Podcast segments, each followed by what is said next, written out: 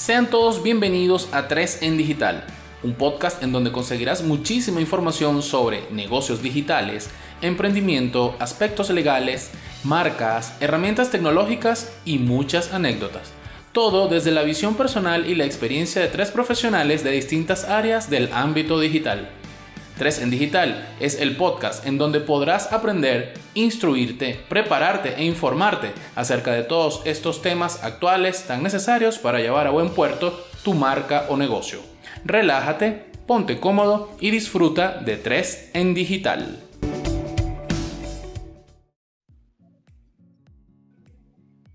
Muy buenas noches, saludos a todos, bienvenidos a un nuevo episodio de 3 en Digital. Este es el tercer episodio y estamos súper contentos. Me encuentro por acá hoy conectados con mis amigos de siempre, Celis Guevara y Aura Brito. Y bueno, ya, los, ya les voy a dar el paso muchachos, pero recuerden a, a nuestros escuchas, a los que nos van a escuchar en vivo, y a los que nos escuchan en diferido, que bueno, 3 en Digital es un podcast en donde grabamos esto en vivo y ustedes pueden participar, hacer sus preguntas, hacer sus comentarios y además es patrocinado nada más y nada menos que por Emprendedoras Digitales de Venezuela. Por allí les vamos a estar pasando el enlace del sitio web de Emprendedoras Digitales y de su comunidad para que se unan porque ellas tienen un montón de actividades, de eventos, de tertulias. Por ahí alguien, un pajarito me pasó el dato de que bien se reactivan otra vez las tertulias presenciales Así que, bueno, no le pierdan el rastro a Emprendedoras Digitales de Venezuela. Y bueno, bienvenidos muchachos. Celis, saludos, ¿está por allí?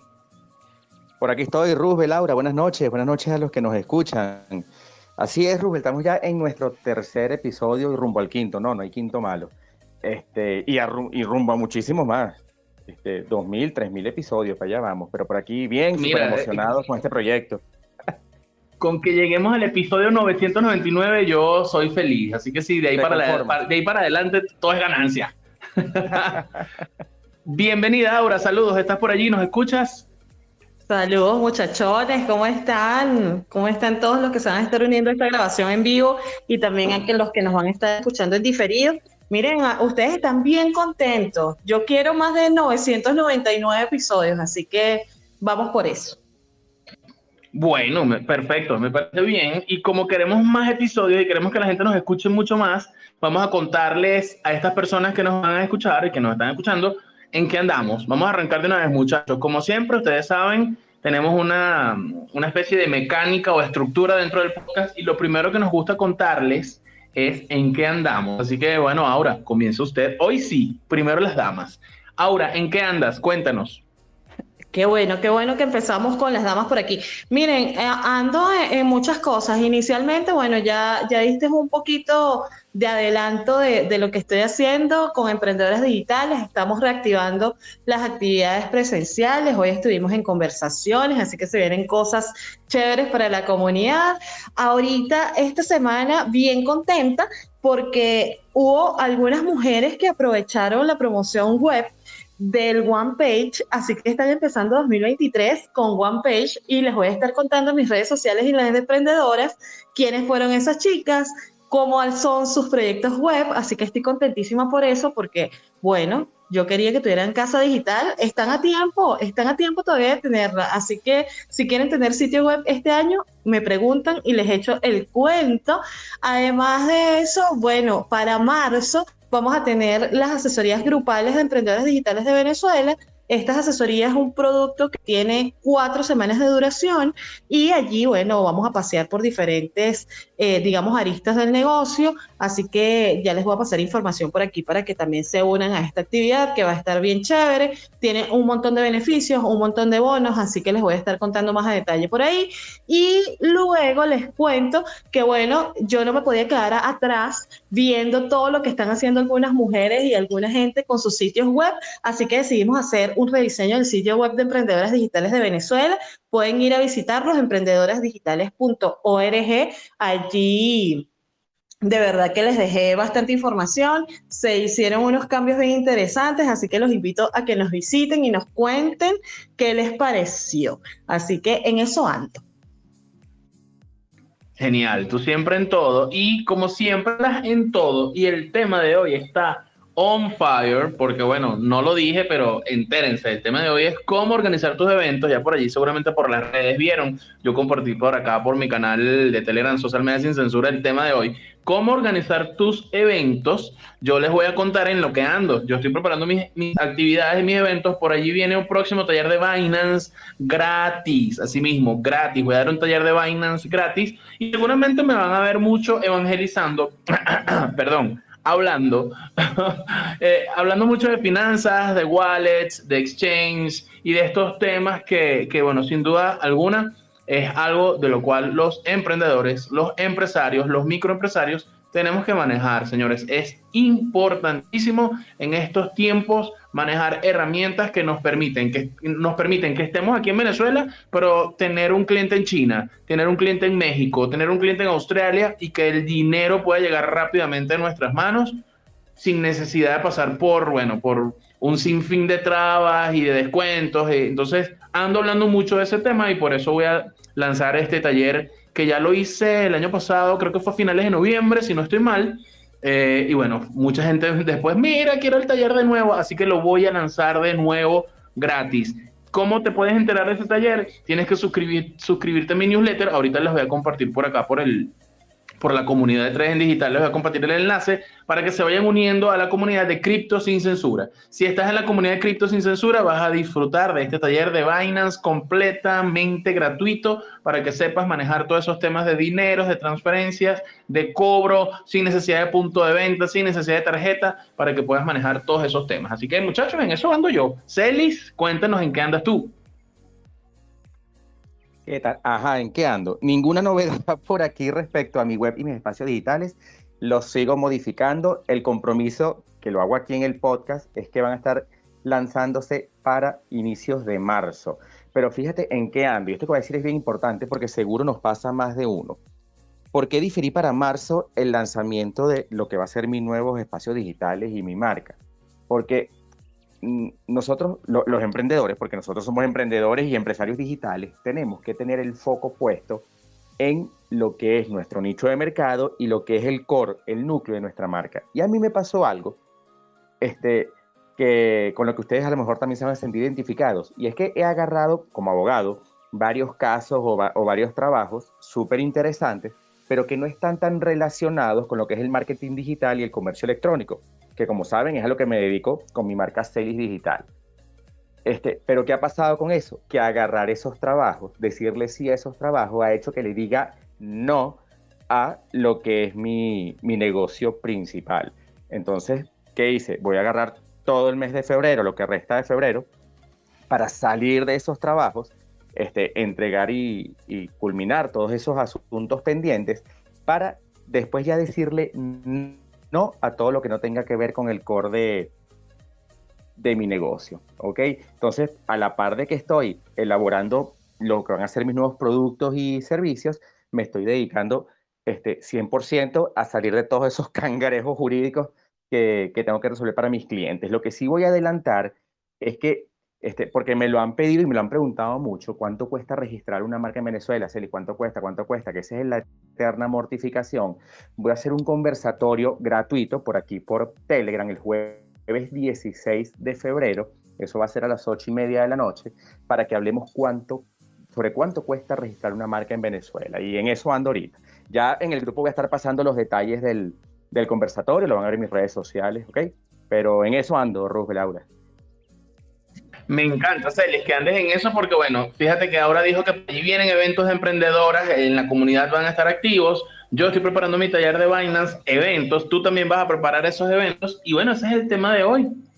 Y bueno, eso nos lleva, muchachos, a hablar de la siguiente sección, el comentario del momento, que precisamente tiene que ver un poquito con el tema principal del podcast de hoy.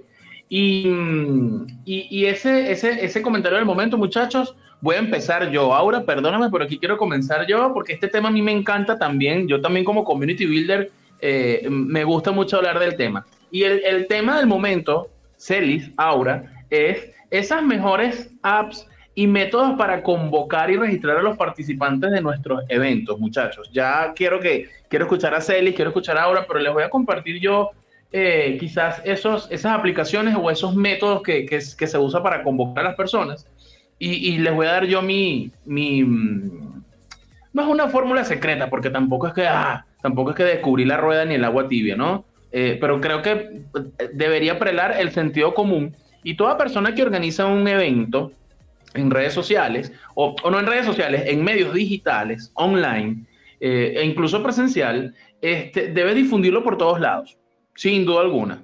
Yo lo difundo por todos lados. Ustedes ven que cuando yo tengo un taller, por lo menos este que acabo de anunciar de Binance, ustedes van a ver que ese taller va a salir por todos lados, por Twitter, por LinkedIn, por Instagram, por, por Pinterest, por todos lados. A veces veo personas que tienen un taller y entonces, sí, ya lo publiqué. Ajá, ¿y dónde está? Lo publiqué en Instagram. Entonces, bueno, está ese, ese post ahí hace siete días llevando polvo y telaraña. Y así tú quieres llenar un evento. Así tú quieres que vayan a tu conferencia, a tu curso, a tu, a tu foro chat, a tu capacitación. Eh, entonces, mucha gente, y uno de los problemas es que veo que mucha gente solamente usa Instagram. Entonces, si quieres llegar a más personas, mi papá decía un dicho que a mí hoy día que soy adulto, adulto joven, lo, lo entiendo. Y es que mientras más masa, más mazamorra. Entonces, por eso es que tienes que tener un ecosistema digital, como les hemos dicho en los anteriores episodios de 3 en Digital, tienes que tener un ecosistema digital para que le saques el jugo y por ahí difunda, difundas todo lo que tenga que ver con esos eventos, ¿no? Entonces, que mi método, nada, yo programo, por supuesto, todas las herramientas digitales tienen formas de programar, por eso me encanta Telegram, que digamos es mi medio digital principal, además de mi blog, mi sitio web, Em, y yo programo, yo digo, bueno, voy a sacar tantos, tantas publicaciones para, para Telegram, tantas publicaciones para Twitter, tantas para LinkedIn, tantas para Instagram. Es un trabajo. Sí es un trabajo, pero si no hacemos ese trabajo, nuestro evento va a quedarse flaco y probablemente vaya a quedarse vacío y nadie lanza un evento para que asistan tres personas. Todos lanzamos un evento para que sea un llenado total. Así que esa es mi, mi, mi fórmula y herramientas que recomiendo. Telegram, sin duda alguna. Telegram, ahorita se está utilizando mucho Discord. Em, veo mucha gente todavía pegada con Zoom. Siento que hay herramientas mejores que Zoom, pero bueno, quiero escuchar a Aura, quiero escuchar a Celis, a ver qué recomiendan ustedes, qué herramientas, muchachos, y cuál es su metodología. Adelante, Aura, cuéntanos. Eh, me gusta, me gusta esto que, que, acabas de decir, de que mucha gente se queda solamente en el tema de la difusión por Instagram o por un solo medio digital. Y eso hace, como tú dices, que, que definitivamente no, los eventos no, no, salgan adelante, ¿no? Fíjate, una de las cosas que, que, a mí me gusta siempre decirle a la gente cuando va a, a hacer sus eventos y de alguna manera a organizarlos es que tengan un calendario tengan una forma de hacer ese evento. Y eso es precisamente uno de los métodos que yo uso. Yo tengo en mi web, tengo un calendario y allí siempre tengo publicados todos los eventos que van a suceder en un periodo de tiempo determinado. Yo siempre cuento que yo planifico la mayoría de mi año en el diciembre anterior y eso me da una visual de cómo yo voy a estarme moviendo en esto de los eventos a nivel de, de, cada mes y todo eso. Entonces, bueno, me ayuda mucho tener el calendario porque aparte de que yo lo puedo visualizar, la gente ya sabe en qué estoy y en qué ando y en qué, a qué cosas se puede unir. Otra de las cosas que a mí me gusta hacer, y esto para apoyar un poco la difusión de ese calendario, son posts en el blog. A mí me gusta mucho porque estos posts luego me sirven también para enviarlos en un newsletter o para difundirlos de otra manera, puede ser en otros medios digitales. Eh, eso hace dos cosas. Uno, que mi sitio web tenga tráfico, por supuesto, una estrategia de marketing pura y dura, y luego que este evento, por supuesto, le llegue a más personas cuando haces la difusión del post.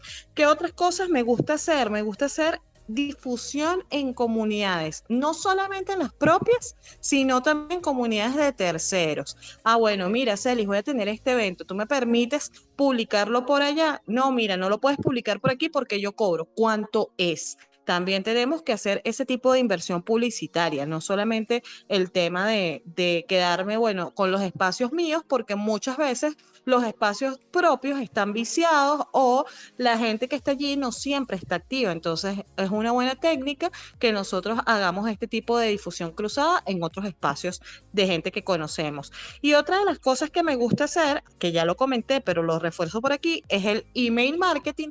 Y por último, fíjense que lo estoy diciendo, por último, apoyarme en las redes sociales. Entonces, fíjense que yo por lo menos tengo un método un poco distinto. La gente normalmente dice, bueno, voy a hacer todo por redes sociales y después hago lo demás.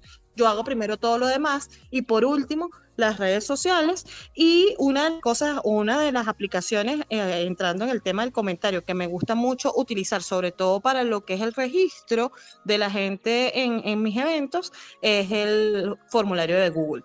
Así que ahí tienen más o menos cómo yo actúo en estos casos. Me gusta eso. Por ahí yo compartí mi calendario, porque ajá, ajá, tú vas a hablar de calendario. Yo tengo mi calendario, Aura. Y Google Forms también me encanta. Y, y, yo sé que aquí somos Google Lovers. Aquí vamos a, vamos a escuchar a Celis que nos va a contar cómo él maneja eso. Celis, cuéntanos. ¿Cuáles son tus recomendaciones con, con, este, con este tema? Yo, yo me quedé tomando nota de los, de los tremendos tips de Aura, ¿vale? Para, mis eventos ahora que arrancan con mi nueva muy bien, muy Bien. Fíjense, yo, yo creo igual que, como, decía quién era, tu papá, tu abuelo, Roosevelt, mira, mientras más masa, más masa, más masa morla. Yo creo que la convocatoria a nuestros eventos definitivamente hay que hacerlas por todos los medios disponibles que tengamos disponibles, sean digitales o no, ¿ok? Yo, por ejemplo, hasta ahora, eh, admito, me da culpa, he sufrido, he sufrido de Instagramitis, ¿ok? Junto con WhatsApp y Telegram, y, es verdad que es todo un tema el asunto del alcance de nuestras publicaciones en esas plataformas, ¿no? Ya eso lo sabemos. Una cosa era la difusión que daba eh, Instagram entre 2010 que se creó, 2011 hasta 2018 de repente, y otra cosa es la visibilidad que, que tenemos hoy en día, ¿no?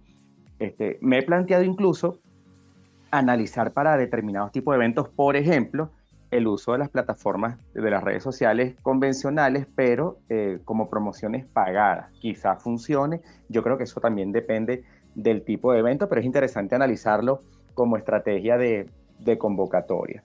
Ahora, fíjense algo que yo quería decir, más allá de que usemos todas las plataformas de las redes sociales, y es que si en nuestro negocio, si para nuestra marca van a ser frecuentes los eventos, yo creería que lo más recomendable, además de todo lo que ya ustedes han dicho, sería acostumbrar a nuestra audiencia, a nuestra comunidad, ¿no? Enlazado con, con lo que hemos visto, de lo que hemos hablado en, episodios anteriores sobre el tema de la comunidad, es acostumbrar a comunidad a que visite, por ejemplo, la sección eventos que deberíamos tener en nuestra web, ¿ok? Que la gente sepa que tenemos este, ya un espacio en nuestra web dedicada a publicar los eventos y que desde ahí pueden obtener información y por supuesto también registrarse. Entonces yo creo que eso sería súper, súper interesante porque hemos dicho en todos nuestros espacios, eh, Ruz, Laura, tanto en conjunto como por separado, que la web debe ser el epicentro de nuestro ecosistema digital. Entonces a mí me parece como una forma de, de convocatoria interesante o de promoción interesante de nuestros eventos, eh, por supuesto, tener una sección que se llame así dentro dentro de nuestra web. ¿ok? Además, eh, tengo que decirlo, soy abogado, en nuestra propia web podemos desarrollar mejor los términos y condiciones de nuestros eventos. De eso, por supuesto, vamos a hablar más adelante. Y eh, evidentemente somos Google Lovers, yo soy Google Lovers, como dices tú, Rubel, hasta que desaparezca o encuentre que vendió mi información privada. Y me encanta el formulario de, de Google para lo que es el registro de, de los participantes a, los eventos que hago. De verdad que me parece súper práctico el tema de cómo Google Form enlaza la captación de la información con, con una hoja de cálculo que uno puede ver en línea y, manejar la data. Creo que es lo quien mejor lo hace, más allá de que haya por, por ahí otra herramienta paga, pero, pero creo que es espectacular. Lo que sí yo hago en muchas ocasiones, sobre todo en los cursos pagos, en los gratuitos o conversatorios quizá no tanto, es embeber el formulario en la página web, ¿ok? Este, para que las personas, también por un tema de SEO y de visitas, no, no salgan de, de mi web. Pero así es como, como manejo el asunto y así es como sugiero también que lo hagan. Me gusta, me gusta. Yo creo que eso va a dar pie para un episodio, muchachos. ¿Qué piensan ustedes? Donde vamos a hablar de eso que dijo Celis, privacidad y seguridad. Porque, bueno, eh, yo también, yo de verdad debo reconocerlo. Me encantan las herramientas de Google pero eso nos llevaría a hablar de otro tema para otro episodio, pero cuando mm, sopesamos el tema de privacidad y seguridad de nuestros datos, probablemente ahí, ahí en, la palestra o en la mesa se ponen otras herramientas alternativas que también hay. Así que me, me gusta, me gusta. Y, y, entrando, ya acercándonos al tema central del podcast hoy, muchachos, vamos para la sección ¿Qué harías tú? Y el ¿Qué harías tú de hoy? También tiene que ver con esto de los eventos. Así que voy primero contigo, Aura. Hoy sigo modo damas primero. ¿Qué harías tú, Aura? Cuéntanos. si llegado el día de tu evento, de tu conferencia, un evento tuyo, tuyo, tuyito, tuyo, organizado por ti, ese curso, esa tertulia, ese evento que organizaste, no hay nadie registrado para ese evento, o simplemente, bueno, tú estabas esperando 30 personas y se registraron solamente dos o tres, o estabas esperando que esa tertulia asistieran 100 y llegaron solamente 5 personas. ¿Cómo manejas eso? Cuéntanos. Mira, me ha pasado que no ha llegado nadie, ¿viste? que ha sido peor. Eh, mira, eh, la experiencia, voy a contar esto porque eh, fíjense que antes, antes, si esta pregunta me lo hubiesen hecho hace, no sé, cinco años atrás, seis años atrás, te hubiese dicho ponerme a llorar. Eso hubiese sido mi reacción, que fue mi reacción durante mucho tiempo. Siempre uno como que reacciona mal y dice, no hice esto bien, la convocatoria no funcionó, todo esto es mi culpa y pueden existir muchos factores. Entonces, la experiencia a mí me ha llevado a considerar varias cosas. Uno, uno, uno, es que todos mis eventos tienen un mínimo de participantes esperado. ¿Qué quiere decir esto? Que yo relaciono ese mínimo de personas que yo espero con la estructura de costos. De esto también deberíamos hacer un episodio. Eh, ¿Por qué? Bueno, porque definitivamente eh, el evento puede ser gratuito o puede ser pago o puede ser lo que tú quieras, para el participante, pero no es así para quien hace el evento, es decir, en este caso para mí. Entonces, como yo tengo una logística y tengo una inversión allí en mi evento, yo tengo que esperar un mínimo de participantes. ¿Qué quiere decir esto? Que si yo no tengo quórum suficiente, yo tengo chance de tomar ciertas decisiones para que esto funcione o no. Luego, si es un evento pago y ese mínimo no se cumple, yo veo dos opciones. Uno, veo si lo puedo reagendar. Esto, bueno, previo acuerdo con las personas que estén inscritas hasta el momento, explicándole que en el formulario que ellos llegaron, eh, llenaron, perdón, en el cual aceptaron, esto lo aprendí de Celis, hay una cláusula que normalmente dice que no se devuelve el dinero, pero que sí se puede hacer una nueva fecha para, para esta, mm, este evento, ¿no? Que no cumplió quizás el quórum. Eso lo dice por lo menos el formulario, entonces es una forma de que la gente sepa que si pasa algo, va a tener la garantía de que este evento se va a dar en otra fecha. Y luego también considero si definitivamente es un evento que tengo que suspender. Esto lo aplico tanto para eventos online o para eventos presenciales. Otra de las cosas que yo considero es que cuando es un evento gratuito, pero presencial normalmente yo lo suspendo si no tengo el quórum, porque vuelvo aquí a mi estructura de costo y digo, ok, esto me va a llevar una logística de movilización, quizás de comer en la calle, quizás de hacer otra serie de inversiones, que si yo no tengo el quórum o la estrategia que yo tengo para ese evento gratuito no se cumple en ese caso, pues para mí termina siendo pérdida. Entonces no me interesa honestamente hacer un evento que lejos de generarme algún impulso estratégico dentro de las marcas que manejo, me va a generar es una pérdida. Entonces no me sirve, normalmente en esos casos lo suspendo. Y si es un evento gratis online, dependiendo también de esa estrategia, por eso es que los eventos se organizan yo tengo que tomar ahí dos decisiones. Uno, o lo hago con poquitos asistentes, que muchas veces he hecho eventos con una persona, o si no, si, si lo voy a suspender, yo lo que hago es grabarlo. Y entonces esto lo subo a alguna plataforma y después decido si este evento lo sigo dejando abierto al público gratuitamente o si definitivamente lo vendo, pero ya está grabado. Y entonces ustedes dirán, bueno, pero ¿por qué haces esto si, el evento cuando es gratis y presencial lo suspendes? Bueno, porque cuando yo tengo un evento online, normalmente ya agendé ese espacio que no lo voy a dedicar a nada más en la agenda. Luego, normalmente ya yo hice una logística interna, que es maquillarme, vestirme, prepararme y todo lo demás. ¿Y por qué entonces no grabarlo y sacarle el resto de provecho que pueda? Entonces, fíjense que tiene que ver con dos cosas, estructuras de costos y estrategias de mercadeo. Entonces, eso sería lo que yo haría. Me gusta y, qué bueno que aquí tenemos un abogado porque yo pienso completamente distinto a ti. Y, bueno, Celis, por favor, por favor, aquí intercede por mí. Ay, y esto se va a poner en una batalla campal. Y bueno, también difiero de tipo que no me maquillo, yo no me produzco, si acaso me peino. Y, bueno, a veces me da fastidio afeitarme y salgo con la barba. Pero mire. Tu maquillado este debes, verte bastante raro, ¿viste? De verdad. Un poco, un poco, un poco. Miren, yo les, les voy a contar qué, qué, hago yo en estos casos, ¿no? Porque también, así como dijo Aura, también me ha pasado en eventos en conjunto y en eventos míos, míos solos. Y, y es un temazo, de verdad que es un temazo. Yo les voy a, les voy a contar aquí lo que yo hago. Evalúen ustedes si, si, son Team Aura y hacen lo que dijo Aura, o son Team Roosevelt o, o son Team Celis. Vamos a ver.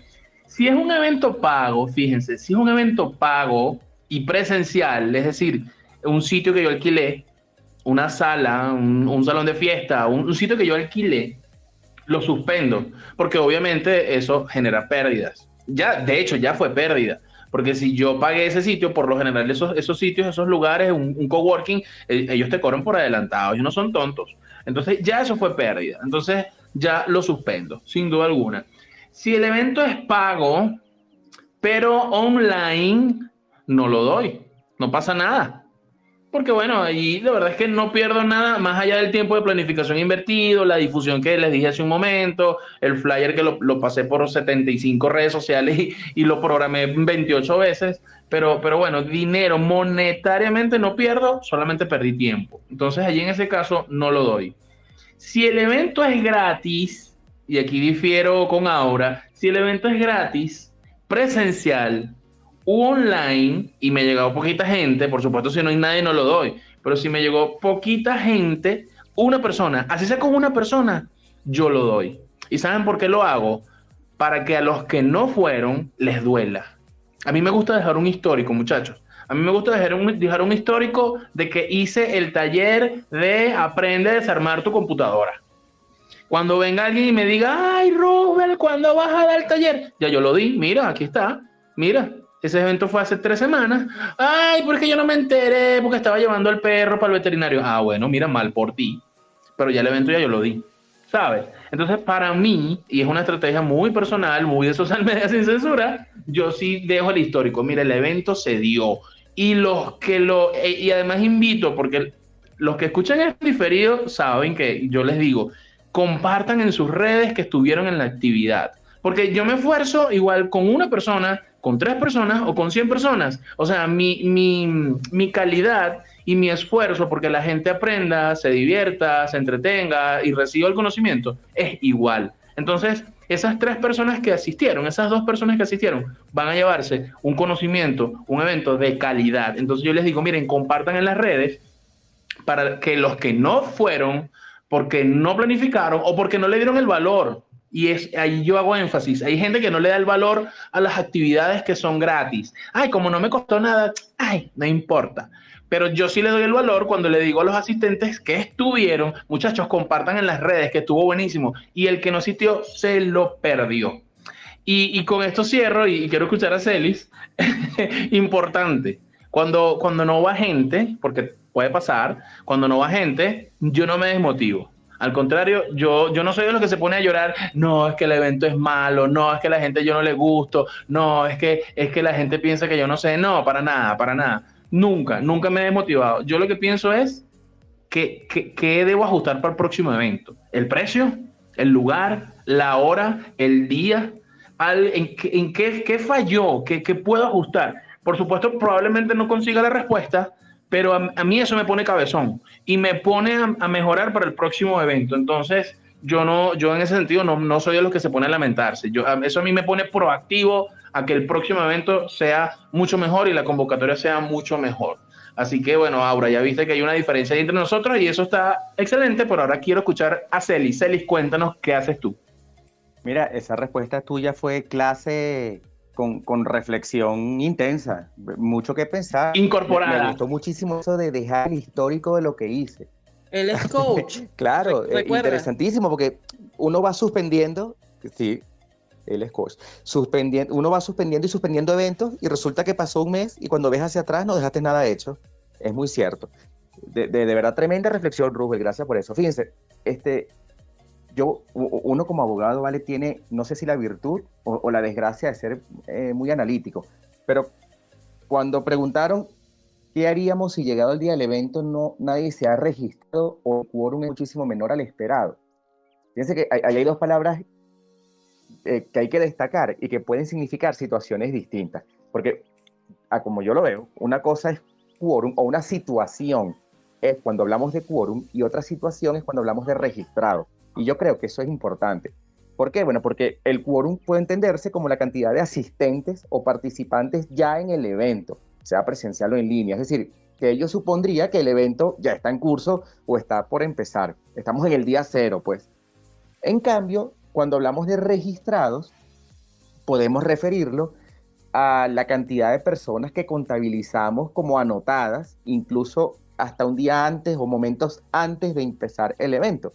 Y yo digo que eso nos pone en dos situaciones distintas y las estrategias quizás puedan ser distintas, dependiendo este, de lo que nos interese a nuestra marca. Por ejemplo, fíjense, ya con el evento iniciado o a punto de iniciar, este, cuando estamos analizando el tema del quórum, oye, ya estamos en el, en el aula, en el auditorio, o ya arrancando en línea y resulta que hay dos personas, una persona. Cuéntanos, Celi, no nos dejes en ascuas, por favor. Vamos a ver si es que Celi tuvo problemita técnico allí de conexión o de electricidad. Pero está interesante eso ahora, no sé qué piensas. Está haciendo, está, está haciendo expectativa aquí. Y que es la mejor parte ahora que no me escuchen. A, a Celi le gustó mi reflexión de, de coach. Tres personas. Por supuesto que el margen de maniobra ya en ese momento es muy Ajá, en línea de nuevo. Aquí Canteve haciendo de las suyas. Tranquilo, que, ese, es uno de los encantos que se pierden las personas que, que, no escuchan el podcast en vivo. Es correcto. No, esta, esta es la magia de lo que pasa en vivo. Y lo, lo peor es que yo estaba súper inspirado hablando y no sé dónde me quedé o, o dónde perdí la conexión. Pero fíjense, este, yo, yo lo que decía es que una cosa es cuando hablamos de quórum o nos centramos en el quórum y otra en los registrados. Porque cuando yo analizo el quórum, ya eso me pone en la situación de que el evento está por iniciar, cuando ya estoy ya en el día cero. Cantebe de Celis haciendo de las suyas. Pero es verdad, ahora, ¿verdad que sí? Es cierto lo que dice Celis de que una vez, eh, perdón, una cosa es quórum esperado y otra cosa es, es, en el sitio, porque tú y yo sabemos que de, ese 100% de personas que se registran, no ah, todos asisten. Ajá. Este, luchando contra los eventos. CanTV me está apurando más de la cuenta. Quórum contra registrados. Tranquilo, tranquilo, tranquilo. Quórum lo vemos cuando estamos ya en el evento con las personas que están ahí. ¿Ok? Y registrados, bueno, las personas anotadas antes de que el evento inicie. Cuando yo me enfoco en el quórum y veo que el quórum este, es menor al, al esperado, ¿ok? Eh, aquí lo importante es que la decisión se tome, o si un evento, cuando ya hay personas sentadas en el auditorio o cuando ya hay personas conectadas, ¿ok? Puede ser perjudicial, puede ser perjudicial porque ya a esas personas les hicimos invertir tiempo eh, o incluso dinero, eh, traslado, etcétera, en caso de un evento presencial. Y a veces es preferible asumir la pérdida en beneficio de la imagen de nuestra marca.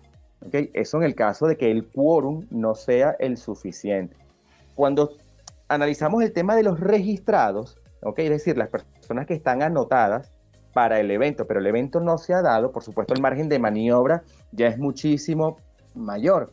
¿okay? Ya ahí yo tengo que evaluar si el evento es presencial o en línea, si me afecta más incluso suspender o seguir adelante en función del costo-beneficio a que eso conlleve. Pero sea cual sea la decisión, hay dos cosas muy, muy importantes, y ahora lo mencionó en su, cuando hizo su comentario.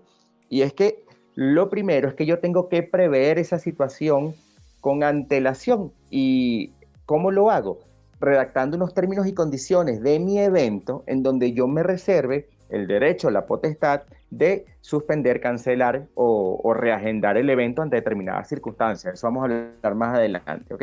Y lo otro es que la decisión que se adopte en torno al evento no genere, por supuesto, algún daño o algún perjuicio a los participantes, ¿ok?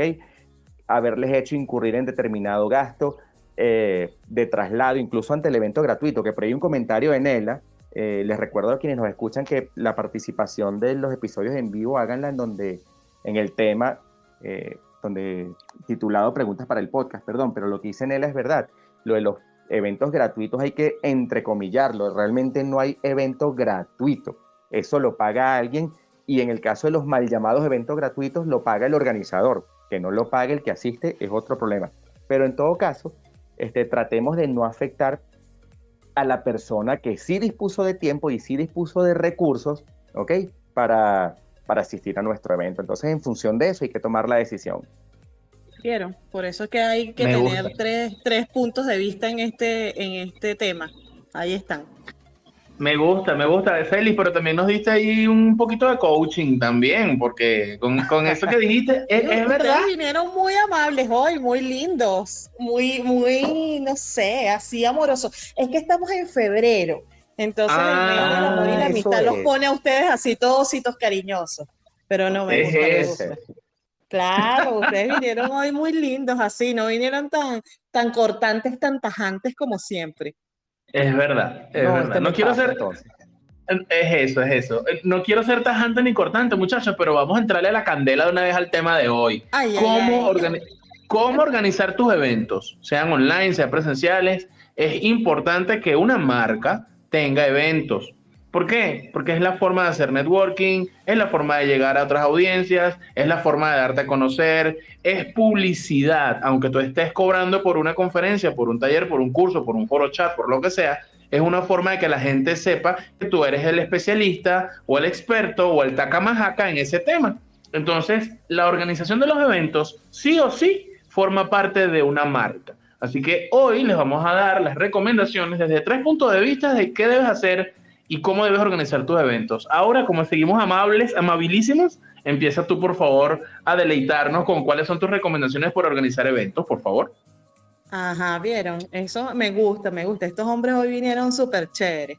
Miren, eh, fíjense, cuando uno va a organizar eventos, tiene que tomar en cuenta varias cosas. La gente piensa que hacer un evento es, hice un flyer, puse una fecha y entonces me puse a lo loco a, poner cosas en, en, cualquier red social y la verdad es que para nada, para nada es así. A mí siempre me gusta decir que esto como todo es un procedimiento y que es un procedimiento donde el marketing, la difusión, tiene un poder. Es decir, que dependiendo de las acciones que tú tomes con respecto a esto, tu evento va a salir bien o no.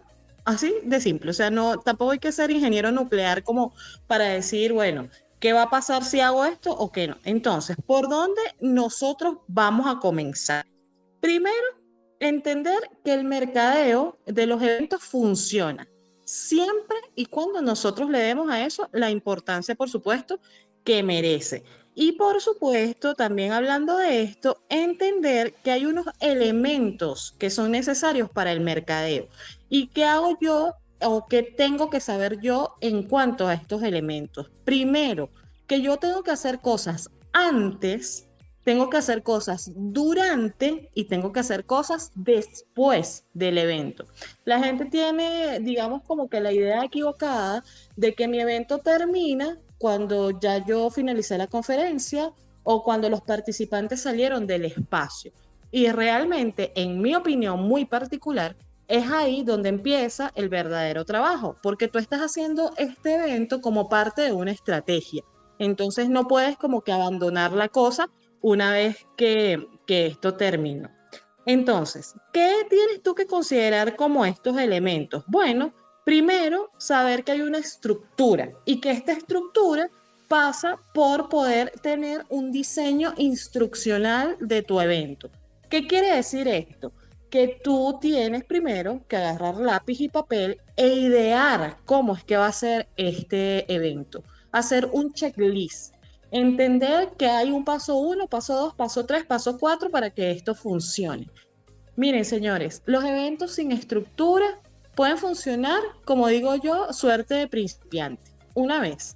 Pero si ustedes quieren sostener eso en el tiempo y son de las personas que en algún momento piensan hacer N cantidad de ediciones de ese mismo evento sin una estructura, créanme que no les va a funcionar.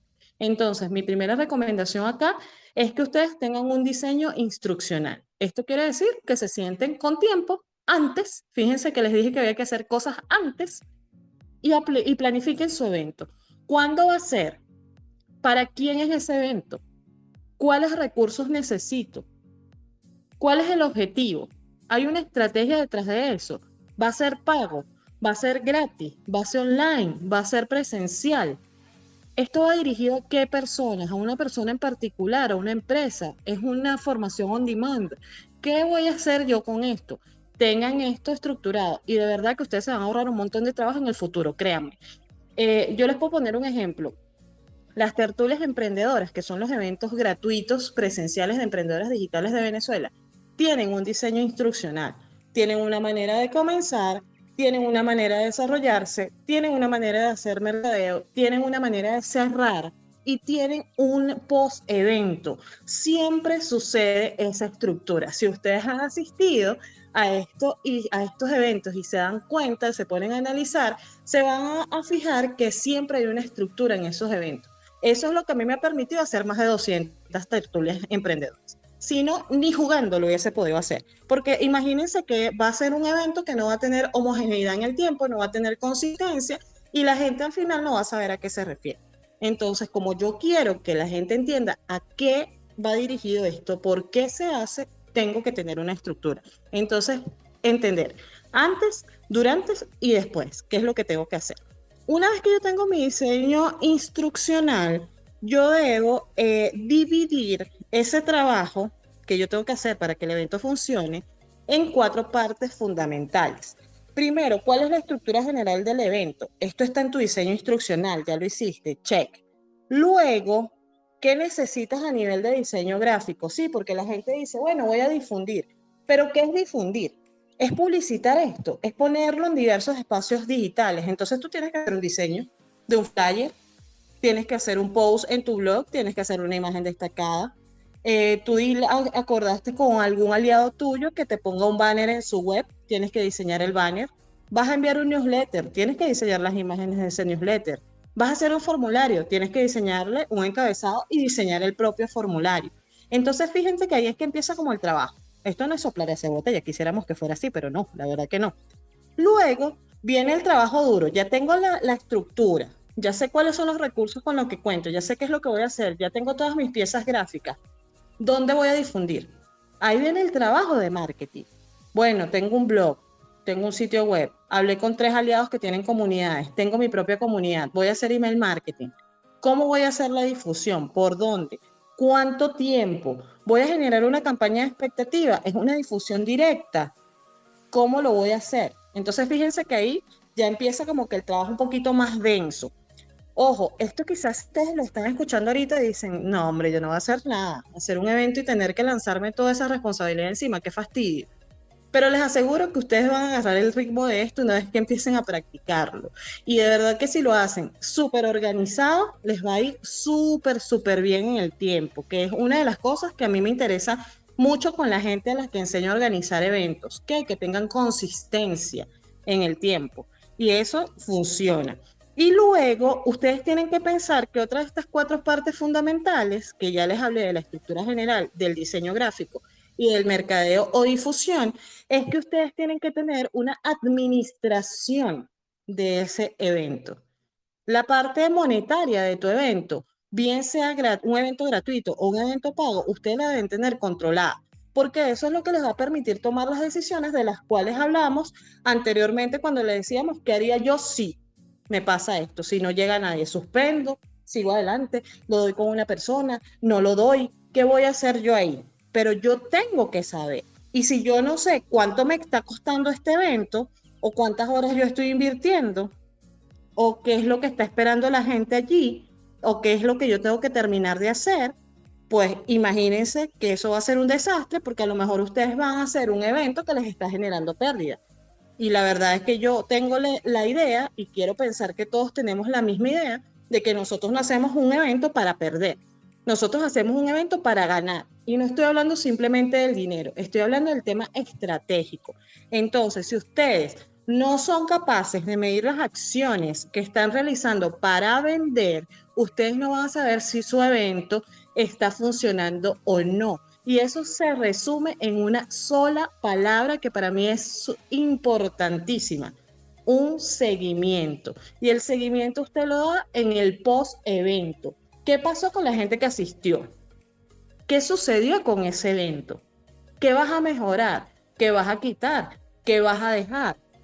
Entonces, fíjense que esto es parte de toda la estructura. Entonces, ¿Hay que trabajar conscientemente cuando voy a hacer un evento? Sí. Ah, que en el tiempo tú vas a adquirir una habilidad y vas a poder hacer un evento de una semana a otra. Sí. Pero en, en este punto, si apenas estás aprendiendo, tienes que darte tiempo para poder organizar y que además tu evento se pueda difundir bien y que empiecen a suceder todas estas cosas que yo te estoy explicando. ¿Cómo lo haces esto? Yo te recomiendo que hagas esto con un checklist. Y de hecho, yo tengo un checklist que se los voy a pasar por aquí, que es un checklist para verificar y organizar eventos. Luego les voy a pasar acá en el grupo también la, la información. Pero eso te ayuda a que tú digas, bueno, esto ya lo hice, esto no, esto sí, me falta, no sé qué. Y tú eh, tengas un evento estructurado, que es de lo que yo les recomiendo. Así que ahí está. Bueno, Celi, buenas noches. Gracias a todos por escucharnos. Ya ahora dio la clase. Chao. Nos escuchamos en el próximo episodio. Ustedes son malos. Vinieron dulces, pero malos. Ustedes vinieron con, un caramelito acidito. Bueno, es más, lo voy, Celi, lo voy a plantear desde este punto de vista. Por ahí Omar Ellis nos deja una pregunta. Ahora, respóndela tú también, pues. Respóndela, porque luego vengo yo a dar mis dos punticos. Humildemente, Omar Ellis, ya te vamos a responder. A ver, Omarelis dice, ¿con cuántas personas debes contar para realizar el evento? Unos tips para delegar funciones, por favor y gracias. A ver, Omarelis, el número de personas va a depender de la estructura de costos, por eso yo le hablo de la administración de su evento.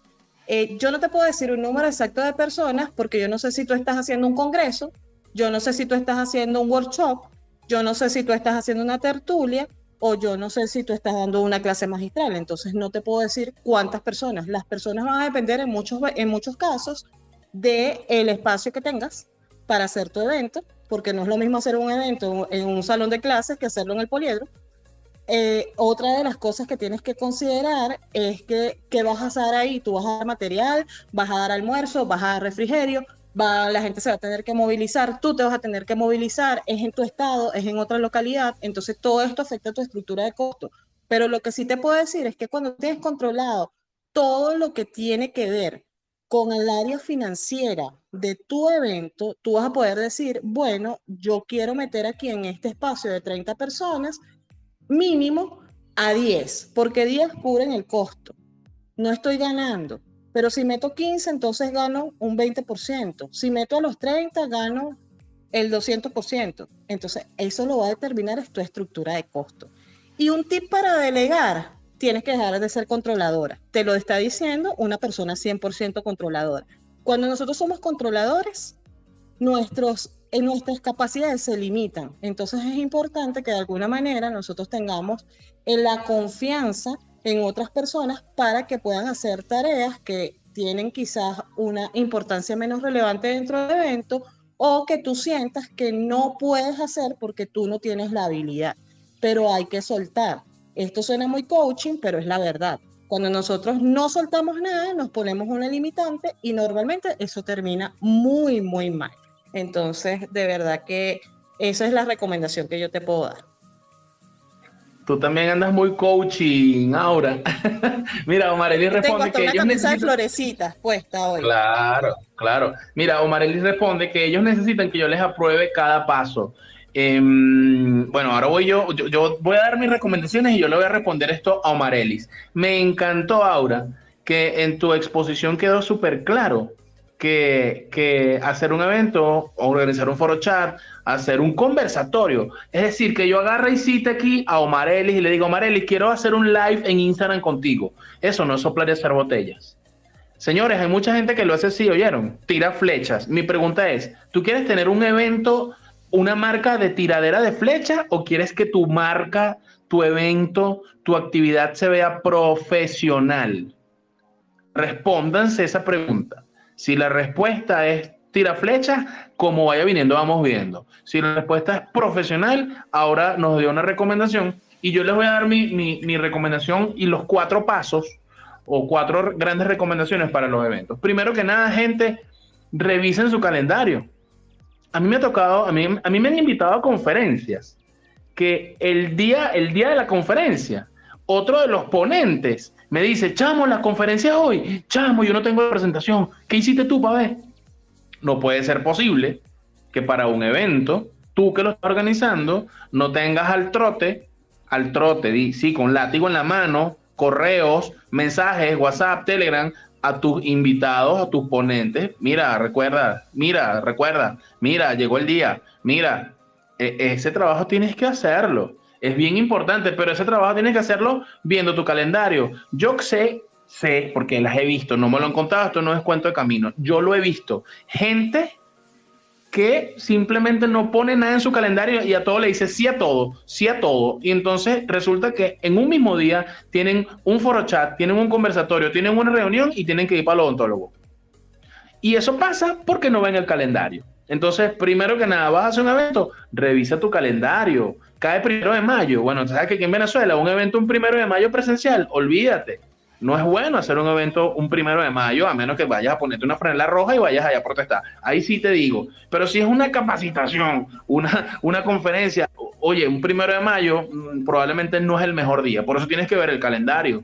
Tienes que ver el calendario. Yo, yo estaba eh, programando una actividad para la semana que viene y yo muy emocionado la programé y cuando vi, ah, martes 14 de febrero. Si yo pongo una actividad el 14 de febrero, no, no, la gente no va a ir, la gente está pendiente de un, de un hotel y del amor, no van a ir al conversatorio. Entonces es importante ver el calendario para que sepas qué pasa ese día. Y si estás en Venezuela, mucho más. Si ese día es el día de corte, si ese día es la inauguración del estadio, si ese día es juega Dominicana con Venezuela, si ese día van a celebrar, qué sé yo. Es importante ver el calendario. Número dos, fijar un tiempo prudencial de promoción y difusión. Esto es súper importante. Yo les digo que asesoro gente que me reúno con clientes. Hay gente que dice, sí, vamos a lanzar la actividad. ¿Para cuándo? Para el viernes. Pero ya va, espérate, hoy es jueves. ¿Cómo vas a lanzar eso para mañana? Tienes que darte un tiempo de difusión de tu evento. Con todo lo que nos dijo Aura, y que por, por supuesto yo también les recomiendo, esa planificación ese diseño instruccional de saber, necesito diseños, necesito seis flyers, necesito tres formularios, bueno, necesitas un tiempo de anticipación para que el equipo de diseño te haga todo eso. Necesitas un tiempo de sentarte a hablar con el community manager para que te publique. En eso, contando y respondiéndole un poco a Omarelli, ¿cuántas personas necesitas, Omarelli? Te tengo una noticia. Muchas veces tú eres el diseñador, tú eres el, facilitador, tú eres el ponente, tú eres el portero, tú eres el que cobra, tú haces el, el formulario, tú eres el que hace todo. Entonces, pero es importante que te fijes un tiempo prudencial para esa organización de todas esas cosas que nos dijo Aura de una forma súper clara. De un día para otro, ese evento no sirve. Así de sencillo. Punto número tres. Ese diseño instruccional que dijo Aura es bien importante. El tema. ¿No les ha pasado? A mí sí me ha pasado. Yo no sé si es que yo soy tan detallista que veo esas cosas pero ¿no les ha pasado que los invitan para un foro chat en donde vamos a hablar de problemas legales con las criptomonedas en Venezuela y resulta que terminan hablando de otra cosa? Entonces terminan hablando que sí, pero es que tal, pero es que en el 98, pero es que la constitución, pero es que Simón Bolívar, ya va, ese no es el tema. El tema es problemas legales de las criptomonedas. No te desvíes del tema. Entonces es bien importante que si tú hiciste, hiciste un diseño instruccional, una planificación de ese evento y el tema es cómo hacer tortas sin leche, sin huevo y sin harina, no te salgas del tema, ese es el tema. Y eso solamente lo vas a saber si tú estás encima de la actividad. Y si la vas a dar tú, por supuesto, no te desvíes del tema, ¿no? Es bien importante. Los invitados tienen toda la información. Tú revisaste las presentaciones de los invitados, si es que tienen, tienen presentación, pues PowerPoint, diapositivas. Este, hay quienes revisan las diapositivas. Em, e, eso, eso es importante tenerlo allí. Eh, el tiempo, cada speaker cuánto tiempo va a hablar. Bueno, mira, son cinco invitados, 10 minutos cada uno, ya ahí son 50 minutos. ¿Quién va a medir el tiempo? ¿Tú? ¿Algún minion o colaborador que tengas allí, acá, a cada colaborador que tengas ahí en la actividad? Eso es importante también. Entonces, fíjense que es un tema también de supervisión allí y como dijo ahora, delegar, ¿no? Eh, y, creo que como cuarto punto, el tema de crear un contenido alusivo. ¿A qué me refiero con esto? Estás invitando, otra vez, estás invitando a, una, a un foro chat de problemas de legales de las criptomonedas en Venezuela. Y solamente posteas eso. Y entonces la semana que viene, otra vez el mismo flyer. Te invito al foro chat problemas legales de las criptomonedas en Venezuela y luego viene la tercera semana y vuelves tres veces el mismo flyer y entre flyer y flyer no me pusiste ningún contenido. O sea, eso no tiene sentido común. O sea, por favor, si tú estás invitando a una actividad, y estratégicamente se los digo, por favor, háganlo. Si tú estás invitando a una actividad de X tema, entre invitación e invitación, lanza un contenido alusivo.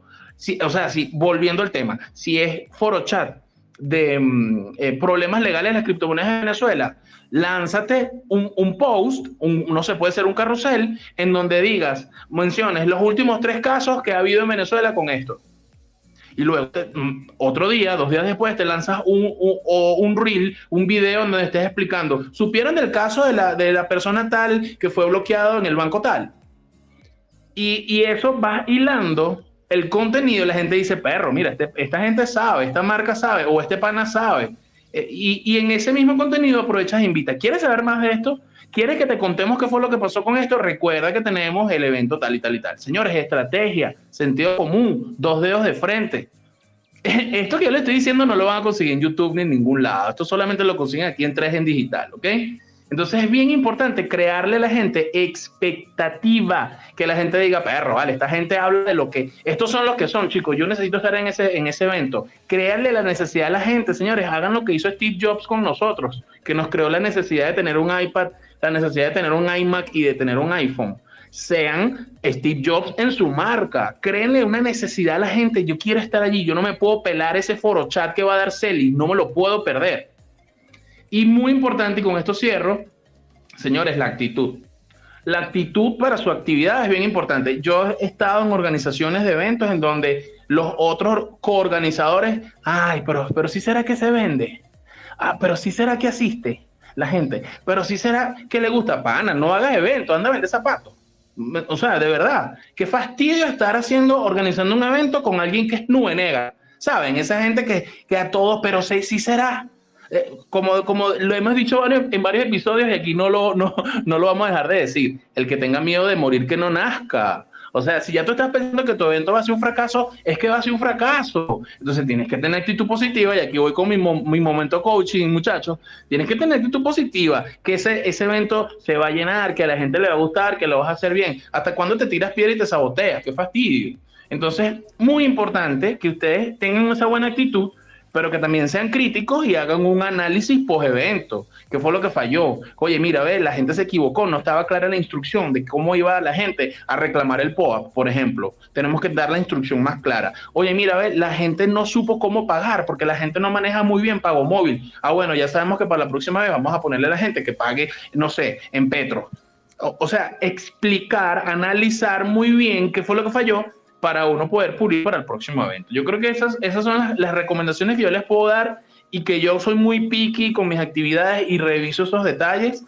Y a medida que, que, que he tenido buenos eventos y he tenido malos eventos, les puedo decir, bueno, mira, sí, es chévere, aprendí. Un evento malo, buenísimo que tuve un evento malo porque aprendí. Un evento bueno, oye, buenísimo, quiero que el próximo sea mejor. Entonces, este, esas son mis recomendaciones. Celi, yo no sé si te dejamos chance. Cuéntanos tú cuáles, son tus recomendaciones para organizar eventos. Tú, sabes que un, abogado. No, no. No, si esto está interesantísimo. Vale, un, abogado no se queda callado. Abogado que se queda callado se muere chiquito. Sí, siempre hay chance. Eso es correcto. Es verdad. Pero fíjate, pero antes, antes de hablar yo, yo, yo lo que estaba pensando era si le cambiábamos el nombre al podcast y en vez de tres en digital le poníamos coaching en digital. Porque hoy, hoy estamos... Aprobado.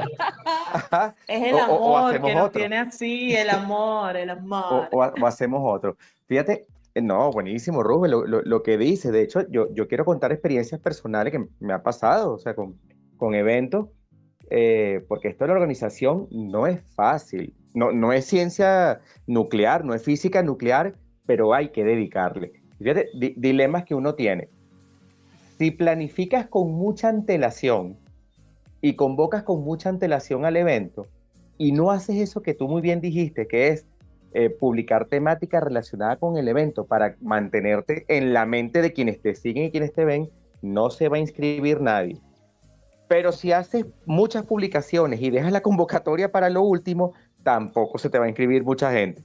Este, entonces, fíjense, eh, uno le va tomando como el timing a su, a su comunidad. Eh, no todas las personas reaccionan igual este, y, yo creo que uno, dentro del análisis de, la comunidad que uno va formando y debe formar, uno va como midiendo los tiempos de, respuesta, de interacción y todo eso.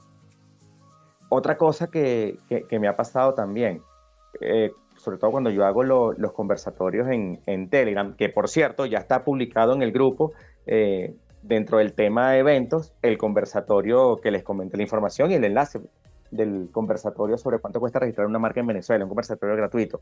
Pero fíjense, con el tema de los formularios para el registro de los eventos, cuando son en línea, este, ¿cómo hago? ¿Pongo el enlace apenas eh, la persona envía el formulario o lo envío el día del evento, eh, ¿cómo se llama? Eh, por email. Y resulta que también es un tema de timing, porque me ha pasado que mucha gente se registra y no ve el enlace que les aparece, que les aparece en pantalla. Entonces quedan registrados y no entran en el grupo. O se registran y yo anuncio que voy a mandar el enlace por correo y resulta que entonces llega el día del evento o antes del evento, mando los correos y la gente no ve el correo y se pierde el evento porque no vio el enlace. Entonces, esto es todo un tema estratégico. Pero ya saliendo de la anécdota, ¿yo de qué, de qué voy a hablar? Yo soy la pata legal de esta mesa. Yo voy a hablar de cómo sería la organización legal de un evento, sin importar el tamaño o la magnitud del, del evento. Y son dos cosas básicas, pero con bastante contenido. La primera, todo, absolutamente todo por escrito. Y no importa si ese por escrito es en físico o en digital. Me van a preguntar, Celis, ¿pero qué necesito yo hacer por escrito para un evento? Miren, más cosas de las que ustedes se imaginan. Primero que nada, los términos o las, y las condiciones del curso. Ya voy a hablar de eso el tema del registro de participantes. Sí, por escrito, ¿ok? No de memoria. Lo que es la contratación de los espacios, si es que el evento es presencial, o de los servicios, si es que vamos a requerir determinados servicios, plataformas, etcétera, eso tiene que ser por escrito. Los acuerdos que hagan con los facilitadores o ponentes para su evento, por escrito. Las alianzas con otras marcas, los acuerdos publicitarios, por escrito. Por último, y no menos importante, en el caso de varias personas y de un evento que genera algún tipo de dividendos, ¿cómo va a ser la distribución de esos beneficios entre las empresas o las marcas que participan? Entonces son muchísimas cosas las que hay que considerar cuando uno planifica un evento y lo importante de todo esto es que todo eso quede siempre, siempre por escrito, ¿ok? Y quiero dedicarle un apartado bien especial a los términos y condiciones del curso. Este, porque eso es básico, eso es lo que al final nos va a liberar de responsabilidad en caso de que algo pase. Es lo que nos va a permitir decirle a todas las personas involucradas con nuestro evento, fíjense que estoy diciendo a todas las personas involucradas, no solo los participantes o los registrados, aliados, marcas, eh, empresas de publicidad, etcétera, este, tener términos y condiciones claras lo que nos va a permitir es decir un te lo dije no, y no respondo porque te lo advertí, ¿ok? Entonces, ¿qué deberíamos nosotros establecer en nuestros términos y condiciones del curso. Primero, de manera clara, lugar, fecha y hora. Otra cosa que es establecerse de manera clara, y esto parece obvio, pero hay, quienes lo omiten, el precio y las formas de pago, si es que es el caso.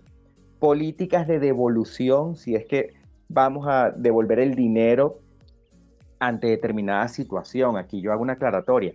El dinero hay que devolverlo si el curso no se realiza por una causa que sea imputable al organizador porque si no estaríamos incurriendo en algo que se llama enriquecimiento sin causa, ¿ok? Lo cual es ilícito. Yo necesito, según la ley, una causa para tener un beneficio económico y la causa tiene que ser legítima. Si yo cobro por un evento y no hago el evento, no puedo quedarme con el dinero.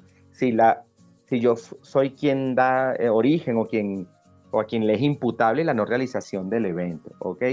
Otra cosa que hay que establecer en esos términos, si nos reservamos, ya lo hemos dicho, o no la potestad de suspender, cancelar o reprogramar el evento, ¿ok? Y en cuáles situaciones.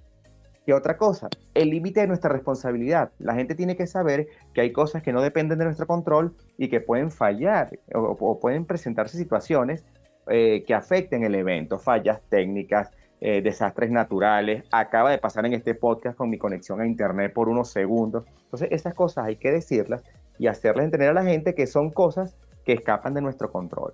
¿Qué otra cosa? Las normas de conducta de los participantes, ¿ok? Es decir, lo que pueden o no pueden hacer y eso según el tipo de evento. Por ejemplo, si el evento es presencial, pueden comer, pueden tomar fotos, ¿ok? Si el evento es digital, pueden compartir el contenido, hacer capturas de pantalla o no pueden hacerlo, etc. Todo eso hay que decirlo. Y si el evento es online, importante advertir que el participante va a estar sujeto a los términos y condiciones de la plataforma que utilicemos, ¿ok? Y de la cual, sobre la cual, mejor dicho, nosotros no tenemos ninguna injerencia, y eso hay que decirlo, y hacer que el participante lo acepte al aceptar esos términos de, nuestro evento. Cierro con dos punticos finales este, que, que considero importante, y la primera es, en caso de que el evento este, vaya a tener un registro en línea, independientemente de si el evento es presencial o no, pero si el registro se va a hacer de manera online, importante incluir una casilla de verificación para la aceptación de los términos del evento, ¿ok? Y que la caldilla, y que la caldilla, que la casilla, perdón, no esté previamente este, marcada. Y eh, finalmente, pedir autorización para el uso de los datos que estamos captando eh, con, ese, con ese formulario, sobre todo si vamos hacer eh, publicidad o promociones futuras. Ok, eso hay que decirlo y hay que pedir autorización para eso. Viste, Aura, viste, que también el apartado legal es importante porque uno piensa que, ajá, sí, bueno, me lancé ese, tremenda, ese, ese tremendo calendario y ese tremendo eh, diseño instruccional y resulta que, mira, lo más evidente es poner un término y condición. No se devuelven los reales, señores. Gracias, Eli, por eso. Gracias, Eli. Yo, te dije, eh, yo, te dije que no me iba a quedar callado. Además, ah, yo no puedo jugar a que me despidan de este podcast. no, pero me gustó. Me, gustó eh, ah, lo que dijiste, Celi. Ahora, no sé qué piensas pero yo creo que aquí es unánime. Es verdad que la gente no lee eh, cuando, cuando los invitamos a algún evento, ¿verdad? La gente no lee y preguntan, ¿y dónde me inscribo? ¿Y cuánto cuesta? ¿Y cuándo es? Pero si esa información está en el flyer, mi rey, lee, ahí está. ¿Es verdad? ¿Coincidimos? 1800% de acuerdo. sí, sí es verdad. Eh, sí es verdad. Pero, pero, pero, yo voy a decir una cosa aquí, que ciertamente la gente no lee, a veces nos da flojera y todo lo demás, eh, pero también creo que, que, el trabajo precisamente del quien está haciendo la difusión es encargarse de que todo quede lo más claro posible. Y bueno, si tenemos muchas veces que repetir esta información en diversas ocasiones, nos toca, porque eso es parte del trabajo del mercadeo, de la difusión y la venta de, de un evento. Entonces, eh, uno, uno se ríe, eh, a veces quisiera que no fuera así, pero bueno, es lo que es, así que tenemos que seguir haciendo las cosas como se deben y seguir enviando información, aunque ya esté visible. No, es así, sin duda. Voy a leer lo que puso Omar Elis en el, en el, en el grupo, y, y, es que es bien importante esto. Y fíjense, eh, aquí está. Puso, gran parte de los venezolanos no son fieles a revisar sus correos. Eso es verdad, Omar Elis. Pero, mm, bueno, los que siguen mi marca saben que yo con eso soy extremista yo obligo a la gente que lea el correo. No, que la gente no, no usa Telegram. Yo obligo a la gente que use Telegram. No, que la gente no, yo obligo, o sea, cuando digo obligo, lo digo en el buen sentido de la palabra, es enseñar, es guiar y es decirle a la gente, mira, la información te la envía el correo. Ah, es que yo no revisé. Ah, bueno, mira, perdiste tu chance, perdiste el descuento, perdiste la entrada, qué sé yo. Eso es importante, ¿no? Y lo que dice Omarelli, es más efectivo enviar un DM por Instagram bueno, Omar Ellis, y si tú estás esperando 300 personas, vas a enviar 300 DM, Omar Ellis. Eso no es nada eficiente ni productivo. Así que yo particularmente yo no lo hago. Yo no le recuerdo a las personas por DM. Instagram? Sí, sí, o sea, es, un temazo. ¿Qué haces tú, Celi? ¿Le envías los 300 DM a la persona? Lo hice una vez y fue la última. Y no fueron ni siquiera 300, fueron 22. Porque la gente no leyó su correo este, es, es, que lo que dice Omar Elige es muy cierto, pero eh, hay que aprender a enseñar, a enseñar a que la gente lea su correo y facilitarnos nosotros como organizadores la vida. Lo tuve que hacer y de los 33 inscritos en ese evento, gracias, eh, esto es inaudito, pero es que gracias a los mensajes directos de Instagram lograron entrar 27. Altísimo el porcentaje. Hay una Instagramitis eh, horrible pero no es el deber ser, no es el deber ser porque se supone que para eso uno hizo una planificación y trazó una ruta este, con unas plataformas determinadas y con unas metodologías determinadas este, para lograr el éxito del, del, evento. Y no puede ser que el, que el hecho de que la gente no lea, ¿ok? Este, nos cambie toda la dinámica y toda la planificación del, del evento. O sea, eso no, no puede ser. Yo estoy de acuerdo contigo, Rubén. Claro, totalmente, totalmente, sin duda alguna. Y, y, no es educar al, al, a los clientes, a nuestros seguidores, a, esos que mal llamamos, como, como lo aclaramos en el episodio anterior, anterior eh, comunidad. O sea, educar a tus seguidores es decirle, muchachos, ya tienen la información en el correo. Bueno, vayan y revisen. Este, bueno, esta conversación da para mucho. Me encanta que están súper activos por allí comentando. Ya les envié cómo van a obtener su POAP hoy. Solamente vamos a entregar 10 POAP, señores. Así que aprovechen, ahí tienen las instrucciones. Y bueno, ya no queda más nada que despedirnos. Ahora, Celis. Así que yo, de mi parte, yo lo que les puedo decir es gracias a todos por escucharnos, por estar allí. Gracias a los que nos van a escuchar en diferido. De verdad que para nosotros es un placer. Ustedes no se imaginan lo que nosotros disfrutamos cuando organizamos las cosas que le vamos a contar en este, en este podcast 3 en digital. Porque hay tantas anécdotas y tantas cosas que suceden. Por lo menos eso que dice Marely de, de los DM, eso de que no llega gente. Miren, pasan, pasan, pasan muchísimas cosas más. Así que de verdad les doy las gracias por estar siempre allí, escucharnos episodio tras episodio y por allí venimos con un montón de temas más. Aura Celis. Bueno, no me queda sino darle las gracias. Ah. Ajá, coincidimos. adelante, primero los caballeros, pues te voy a dar eso, ese, oh, oh. ese chance hoy. Ese chance, está bien, hoy te tomo la palabra, Aura, muchísimas gracias. Nada, agradecer a las personas que se conectan a esta, a esta grabación en vivo, de verdad súper interesante todos los comentarios. Este, lo que dice Rubel es verdad, nosotros casi que pudiéramos hacer un podcast de la preparación de este podcast, porque las anécdotas son, son, increíbles, son increíbles. Bueno, no me queda más nada que agradecer. Eh, el hecho de que ustedes estén ahí conectados para nosotros es eh, motivación, es, gasolina para seguir con, con, estos episodios y la invitación es a que cualquier contacto en, lo, hagan a través de mi página web celidigital.com. Aura, la palabra totalmente tuya. No, gracias muchachos, gracias a ustedes siempre por, por ser motivación. De verdad que pudiéramos estar hablando aquí horas y horas y horas. Nos encanta siempre cuadrar y hacer cosas para ustedes, también los que nos escuchan siempre en vivo y los que nos acompañan en diferido. Eh, pasen por allá por el sitio web de 3endigital.com, por favor, para que vean los episodios anteriores si no estuvieron en las grabaciones en vivo y bueno, por ahí también nos pueden dejar sugerencias sobre los temas que quisieras que tratáramos por acá. Y les recuerdo que pueden visitar a Celis en sus espacios como Celis Digital, arroba Celis Digital en sus eh, redes sociales, celisdigital.com, su sitio web. A Roosevelt lo pueden encontrar como arroba social media sin censura en sus redes y socialmediasincensura.com. Y si me quieren visitar a mí, aurabrito.com o emprendedorasdigitales.org y Aurorito SM o Emprendedoras Digitales BE, que por cierto, en la comunidad estamos felices de estar patrocinando este podcast, así que qué chévere que nos tomaron en cuenta como comunidad para hacer esta difusión también.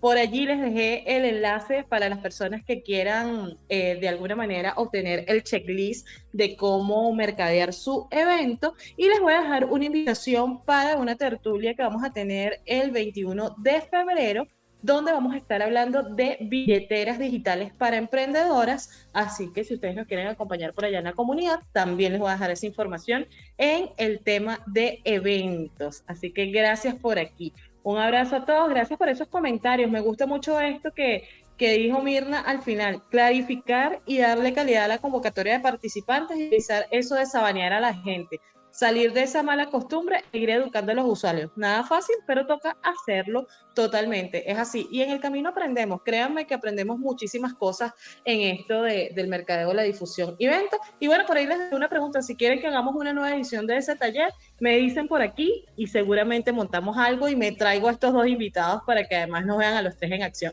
Gracias a todos. Que pasen feliz noche. Muchachos, a descansar. Chau, chau. Feliz noche.